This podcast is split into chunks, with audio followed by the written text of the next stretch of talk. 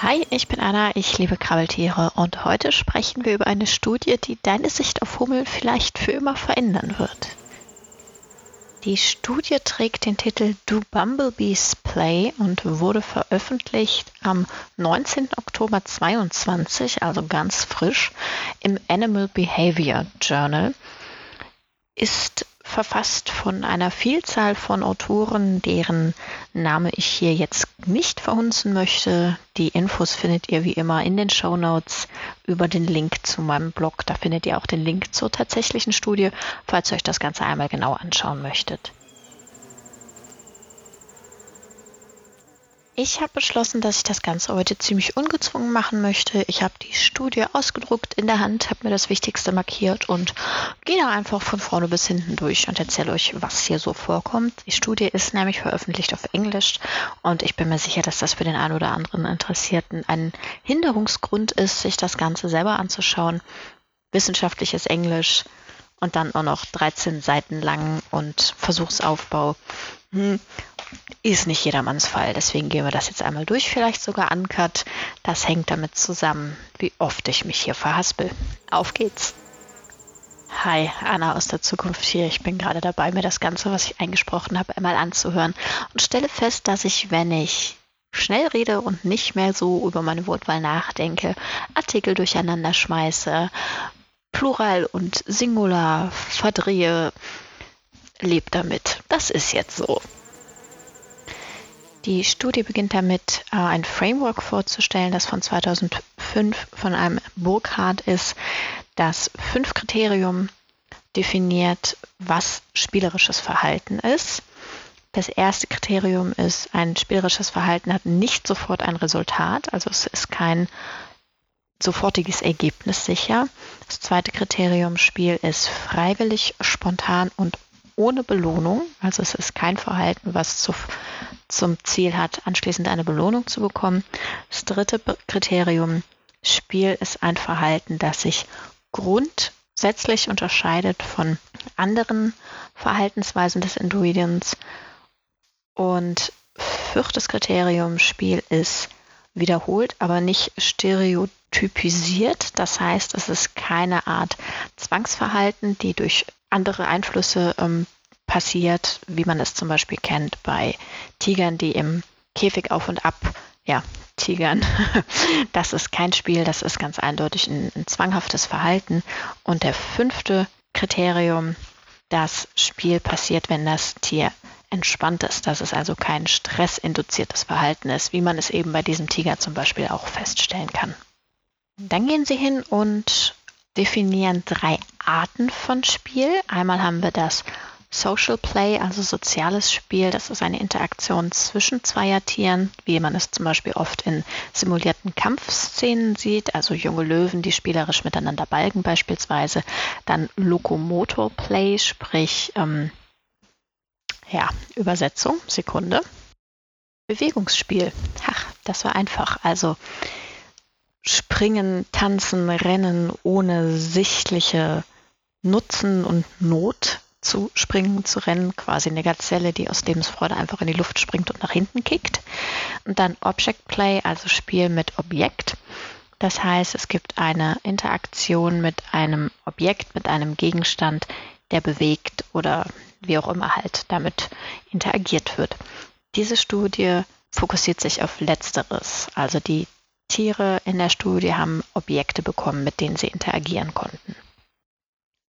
Kommen wir zu den Stars der Show. Es sind kommerzielle Hummeln Bombus terrestrix audax genutzt worden. Das ist die dunkle Erdhummel, die eben auch oft gezüchtet wird für kommerziellen Nutzen als Bestäuber. Und diese wurden in einer Box untergebracht, sollten sich unter Laborbedingungen erst einmal akklimatisieren für zwei Tagen, bevor das ganze Experiment gestartet wurde. Die Tiere wurden sehr wenig gehandelt in diesem Moment, ähm, um halt zu nutzen, dafür zu sorgen, dass sie sehr stressfrei sind. Die Box wurde abgedunkelt, alles möglichst naturnah, also abgedunkeltes Nest im Boden, dann aus dem Nest raus zu einem zu einer Arena mit Futter Dann beschreiben sie hier noch, was das Futter ist. Das ist uns jetzt, glaube ich, erstmal ein bisschen unwichtig. Aber grundsätzlich geht es hier um, wir haben einen Tag-Nacht-Rhythmus für die Tiere. Ähm, die Futterquelle ist verfügbar. Es wurde dafür gesorgt, dass auch im Nest immer genug Futter ist. Alles halt, um dafür zu sorgen, dass die Kolonie möglichst stressfrei unter Laborbedingungen existieren kann. So, mit dieser Kolonie wurden jetzt insgesamt drei Experimente gemacht. Äh, die Studie stellt erst sämtliche Experimente und anschließend die Ergebnisse vor. Ich würde das ein bisschen umstellen, einfach fürs Verständnis.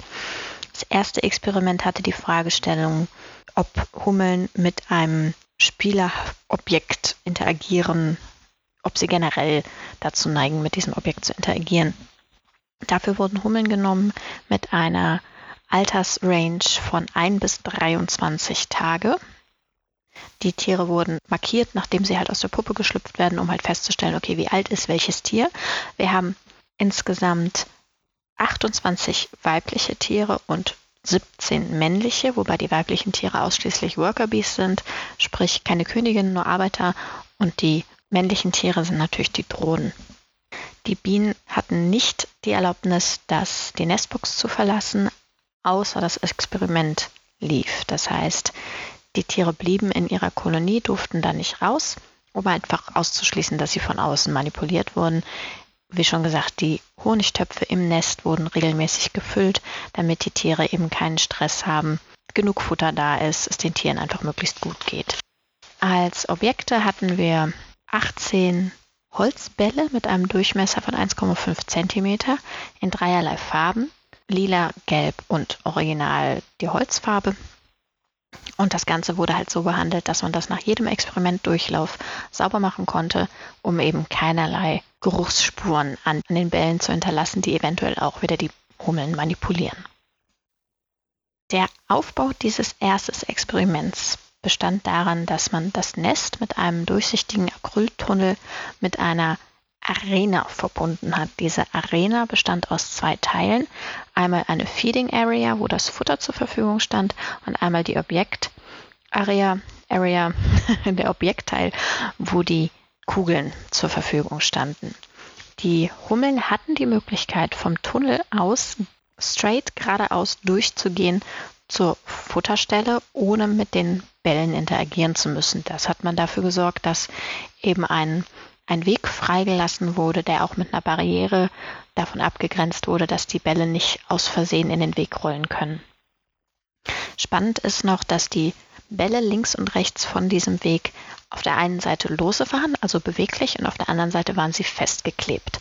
Und du konntest, also die Biene konnte vom Futter aus die Bälle nicht sehen. Da fand sich also eine Trennlinie dazwischen. Jetzt hatten die Hummeln für insgesamt 18 Tage jeweils drei Stunden am Tag die Möglichkeit, durch diesen Tunnel über, die Objekt, über das Objektgebiet zur Futterquelle zu kommen. Insgesamt wurden neun Bälle auf jeder Seite, ähm, also lose und fest, jeweils neun Bälle, drei von jeder Farbe. Das heißt, du hattest auf der einen Seite drei lila, drei gelb, drei Holz festgeklebt und auf der anderen Seite drei lila, drei gelb, drei Holz lose. Dann hat man die Bienen äh, über diese 18 Tage hinweg eben aufgenommen mit Video. Zeitgleich konnte man die Futterstelle und die Ballstelle halt aufnehmen und beobachten und dann wurde das Ganze ausgewertet. Und in der Auswertung hat man festgestellt, dass die Bienen durchaus den Umweg in Kauf nehmen zu diesen Bällen, um damit rumzurollen. Wenn sie das erste Mal die Ball Arena betreten, wurde erstmal geguckt, was ist denn hier so los und es wurde keine Präferenz festgestellt, ob sie jetzt die Seite mit den losen Bällen oder die mit den festgeklebten Bällen bevorzugen. Und dann haben sie eben irgendwann festgestellt, juhu, da hinten gibt es Futter. Sobald aber eine Biene auch nur einmal kapiert hat, okay, ich kann den Ball hier rumrollen, hat sie das nächste Mal, wo sie diese Arena betreten hat, die Seite mit den losen Bällen bevorzugt und hat dann da ein bisschen rumgerollt und ist dann zum Futter. 45 der Bienen haben insgesamt die Bälle da rumgerollt und eine einzelne hat täglich ein bis 44 Mal die Bälle bewegt und innerhalb des gesamten Experiments 1 bis 117 Mal. Das heißt, man hatte einzelne Bienen, die das Ganze nur einmal gemacht haben, aber auch einzelne Bienen, die das Ganze 117 Mal gemacht haben. Da waren einzelne sehr aktiv. Und insgesamt wurde 910 Mal mit den Bällen darum gerollt, was schon eine recht hohe Zahl ist. Dabei hat die Farbe der Bälle wohl keine große Rolle gespielt. Da wurde keine Präferenz festgestellt. Und grundsätzlich ist aufgefallen, dass jüngere Bienen häufiger mit den Bällen gespielt haben und Männchen auch. Und darauf wurde dann wohl das zweite Experiment aufgebaut, wo wir jetzt zu kommen. In diesem zweiten Experiment hatten wir insgesamt 46 Arbeiterbienen Ah, okay, da geht es wirklich nur ums Alter. Hatten wir 46 Arbeiterbienen, also alles Weibchen, die jedes Mal, wenn sie also wenn sie geschlüpft sind aus der Puppe, wurden die markiert. Und als man dann diese 46 zusammen haben, wobei 13 davon unter drei Jahre alt war und 33 über zehn Tage alt waren, hat man das ganze Experiment wieder laufen lassen, um zu schauen, ob die Jüngeren häufiger dieses spielerische Verhalten zeigen als die Älteren. Und das Ganze lief zehn Tage und wieder diese drei Stunden täglich. Und dabei hat man dann definitiv festgestellt, dass die Jüngeren eher zu spielerischem Verhalten neigen als die Älteren. Und je älter eine Biene wird, umso mehr hat sie sich dem Ernst des Lebens und der Futtersuche verschrieben. Dann wird hier noch angemerkt, dass die männlichen Bienen wohl tatsächlich häufiger spielen. Das geht aber vermutlich damit einher, dass männliche Bienen nicht für die Kolonie sorgen und kein Futter ran schaffen müssen, die also nicht diesen Druck haben, sich irgendwann auf ihre Aufgaben zu konzentrieren. Und die Tatsache, dass das spielerische Verhalten abnimmt, wenn die Futtersuche zunimmt im Alter, legt eben nahe, dass ähm, das Rumrollen mit den Bällen nicht assoziiert wurde mit Futter und mit Futtersuche von den Bienen selber. Jetzt kann man aber natürlich immer noch argumentieren, okay, die sind einfach durch Zufall bei den Bällen gelandet auf der Suche nach Futter. Und deswegen gab es noch einen dritten Experimentaufbau. Da wurde das Nest mit einer Kammer verbunden, die eingefärbt war. Und die war dann entweder blau oder gelb. Und in nur einer der beiden Farben gab es diese Bälle, in der anderen konnten die Bienen ungehindert direkt zu ihrem Futter wandern. Und damit hier auch keinen Farbpräferenz feststellt, hat man zwei Gruppen gemacht. Bei der einen waren die Bälle in dem blauen Kammer, bei der anderen in der gelben Kammer. Und da wurden die Tiere mehrere Tage lang darauf konditioniert, dass eben eine Farbe Bälle bedeutet und eine Farbe nicht. Dafür hat man die Kammer relativ häufig gewechselt im Laufe eines Tages, um die Tiere eben darauf zu konditionieren. Und das Ganze lief Sekunde, zwei Tage, genau, vier Tage, vier Stunden am Tag, zwei Tage hintereinander und die Kammer wurden alle 20 Minuten ausgetauscht. Am Ende dieser zwei Tagen Training wurden den Bienen dann die Wahl gelassen, ob sie die gelbe oder die blaue Kammer bevorzugen, um eben zum Futter zu kommen. Allerdings wurden hier die Bälle entfernt. Das heißt, in keiner der beiden Kammern waren mehr Bälle vorhanden. Man hat nur beobachtet, welche dieser Kammern bevorzugen die Bienen, weil sie Bälle erwarten. Und dabei ist halt rausgekommen, dass generell die Bienen äh, eine Präferenz haben für Gelb, was irgendwie nahe liegt aufgrund ihrer, ja, ihrer Futtersuche bei Blumen. Allerdings haben trotz dieser Vorliebe für Gelb die Bienen die Kammer, in der sie Bälle erwarteten, ebenfalls bevorzugt. Ah, da ist sie, das hatte ich doch gesucht. Also, die, die halt in der gelben Kammer die Bälle erwartet haben, haben zusätzlich zu der tatsächlichen Präferenz für Gelb exponentiell oft die gelbe Kammer besucht und die anderen, die in der blauen Kammer die Bälle erwartet haben, da war, hatte es sich angeglichen. Also ne, ich habe hier zehn Besuche auf Blau und ich glaube elf, zwölf Besuche auf Gelb, was relativ ja, fast schon gleich ist. Aber da spielt eben mit rein, dass die Bienen eigentlich gelb bevorzugen, aber doch jetzt relativ häufig bei blau waren, weil sie eben die Bälle da erwartet haben. So, und am Ende der Studie haben wir noch die Diskussionsrunde, nenne ich sie jetzt mal. Da geht es darum, ob dieses Verhalten der Bienen, dieses Spiel mit den Bällen tatsächlich ein spielerisches Verhalten ist. Wir erinnern uns an unsere fünf Kriterien von zu Beginn. Erstens, dass hat keine sofortige Auswirkung, kein sofortiges Ergebnis.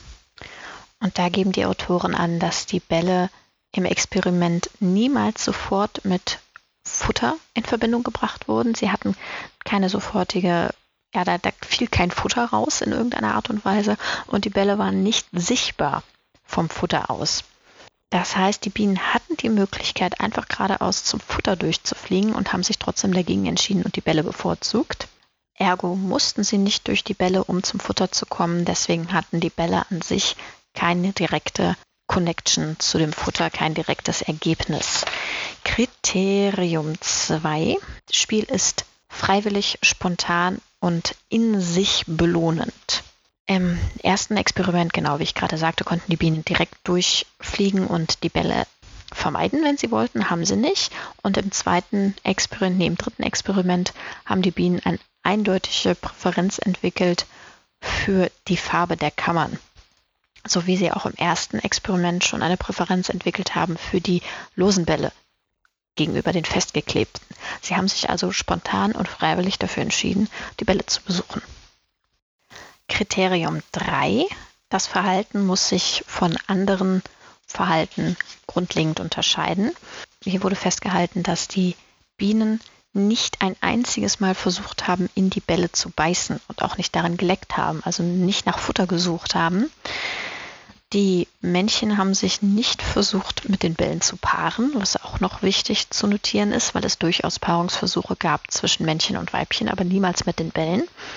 Ähm, es wurde nicht ge gesummt zur Verteidigung. Also die Bälle wurden auch nicht als Verteidigungs-, äh, als Angreifer gewertet und es wurde auch nicht der, der Stachel ausgefahren.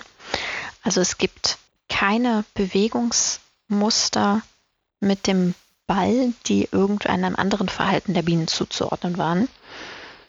Und man geht auch davon aus, dass der, ach ja genau, das Spiel mit dem Ball scheint nicht zielgerichtet zu sein, weil Bienen grundsätzlich dazu in der Lage sind, zu lernen und Verhalten effektiver auszuführen. Das hat eine andere Studie gezeigt. Da ging es ebenfalls um Bälle. Da wurde der Ball aber wirklich ganz klar mit einer Belohnung assoziiert. Und dann haben die, haben die Bienen relativ schnell gelernt, dass sie schnell und effektiv den Ball in eine Richtung rollen müssen, um an Futter dran zu kommen. Das hier war nicht der Fall. Da gab es halt kein Futter und dementsprechend auch keine kein Improvement in der, in der Geschwindigkeit und in der Zielgerechtigkeit, mit denen der Bienen, die Bienen den Ball gerollt haben. Das heißt, dieses Ballrollen hier in dieser Studie war nicht zielgerichtet. Ergo spricht das dafür, dass es ein spielerisches Verhalten war. Viertes Kriterium, das spielerische Verhalten nicht stereotypisiert, also nicht zwanghaft ist. Ähm, kleine Anmerkung aus der Nachbearbeitung. Ihr merkt vielleicht, dass ich hier Schwierigkeiten hatte mit der Übersetzung. Es ist im Paper von Stereotype Behavior die Rede, das ist stereotypes Verhalten und das ist definiert als Bewegungsabläufe und Lautäußerungen, die regelmäßig wiederholt und gleichbleibend auftreten. Es hat also nicht unbedingt etwas mit zwanghaftem Verhalten zu tun. Und zurück zur Aufnahme. Das hat man einfach daran festgemacht, dass es ein große Varianz darin gibt, wie lange die Bienen den Ball gerollt haben, wohin sie ihn gerollt haben, in welche Richtung sie ihn gerollt haben. Also es war keine, kein wiederholendes Verhalten, kein, kein wiederholendes Muster zu erkennen. Und das fünfte Kriterium, das Spiel nur aufkommt, wenn das Tier nicht gestresst ist. Da hatte ich zu Anfang schon drüber gesprochen, dass sie alles Mögliche gemacht haben, damit sich die Bienen eben wohlfühlen. Man hat ähm, so gut wie möglich äh, Störungen vermieden, man hat Futter bereitgestellt, man hat sie so wenig wie möglich gehandelt und die Bienen waren nicht voneinander isoliert, was bei Bienen eben zu Stress führen kann. Mhm. Genau, sie waren nicht gehandelt, hatten freien Zugriff zu allen Arealen, waren nicht isoliert und deswegen schreiben die Autoren, dass es unwahrscheinlich ist, dass dieses Rollen von dem Ball ein stressinduziertes Verhalten ist. Allerdings können sie natürlich auch nicht ausschließen, dass dass das spielerische Verhalten daran liegt, dass die Tiere sehr wenig Stimulation hatten, weil eben die Außenwelt fehlte. Es kann also gut sein, dass es eine Art Enrichment ist, wie man es zum Beispiel vom Zoos kennt, eine Art Beschäftigungstherapie, weil die Tiere nichts anderes zu tun hatten, weil Futter halt zur Verfügung steht und so weiter. Ähm, hier regen sie an, dass das Ganze eben nochmal wiederholt werden sollte in der Wildnis. Man müsste irgendeinen Versuchsaufbau hinkriegen, um festzustellen, ob Bienen auch freiwillig in der Wildnis kämpfen oder, ach, kämpfen, spielen oder eben nur, wenn sie in einem Labor nichts Besseres zu tun haben.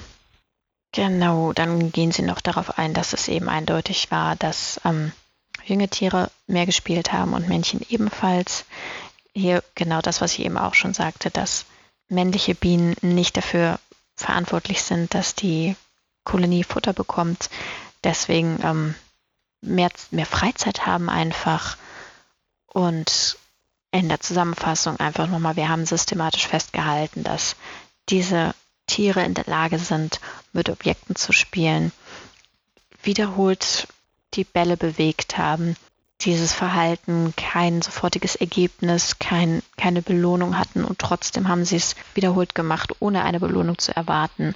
Parallel zu Spielverhalten in Wirbeltieren das Ganze dieses Geschlecht und Altersunterschied und so weiter hatte. Ja, das war die Studie und sorry, aber das ist gigantisch. Das klang jetzt alles sehr fachchinesisch, sehr sehr distanziert, schätze ich mal, was ich hier vorgetragen habe, aber das verändert unsere Sicht auf soziale Insekten grundlegend. Bisher ist man davon ausgegangen, dass gerade soziale Insekten kleine Roboter sind, die nur der Kolonie dienen und die rein instinktgesteuert sind und nur von Pheromonen und ja, Gruppenzwang in Anführungszeichen bestimmt werden, um eben der, dem, dem Superorganismus der Kolonie zu dienen. Und man ist auch davon ausgegangen, also es gibt diesen Spruch, eine einzelne Ameise ist dumm wie Brot und eine Ameisenkolonie regiert die Welt, dass eben einzelne Tiere nichts anderes sind als Rädchen im Getriebe. Und wenn wir jetzt davon ausgehen, dass eine Hummel sich dessen bewusst ist, ob sie Freizeit hat oder nicht und ihre Freizeit freiwillig mit etwas verbringt, das ihr Spaß macht, das eröffnet eine Art ja, Selbstverständnis des Tieres, eine Art Selbstwahrnehmung, die einfach entgegen dessen ist, was bisher gang und gäbe war, meiner Meinung nach. Also, bevor du das nächste Mal auf eine Hummel trittst oder auf eine Biene oder auf eine Wespe, sei dir bewusst, dass dieses Tier durchaus in der Lage ist, bis zu einem gewissen Grad natürlich und nicht in der Form, wie höher entwickelte Säugetiere es in der Lage sind, wobei höher entwickelt echt ein fieses Wort ist, aber es ist in der Lage, sich selbst zu reflektieren und sich seiner selbst bewusst zu sein trittst da auf ein intelligentes, fühlendes Wesen. Mach das nicht. Wie immer findet ihr mich auf meinem Blog. Der Link ist in den Show Notes. Hier findet ihr auch den Link zu der Studie selber und auch zu einer Zusammenfassung von National Geographic, falls ihr einfach nicht die ganze Studie auf Englisch lesen wollt, aber noch eine andere Quelle haben wollt zu dieser Studie außer meinem Gelaber. Ähm, ja, freue mich, dass ihr eingeschaltet habt. Bis dahin. Tschüss.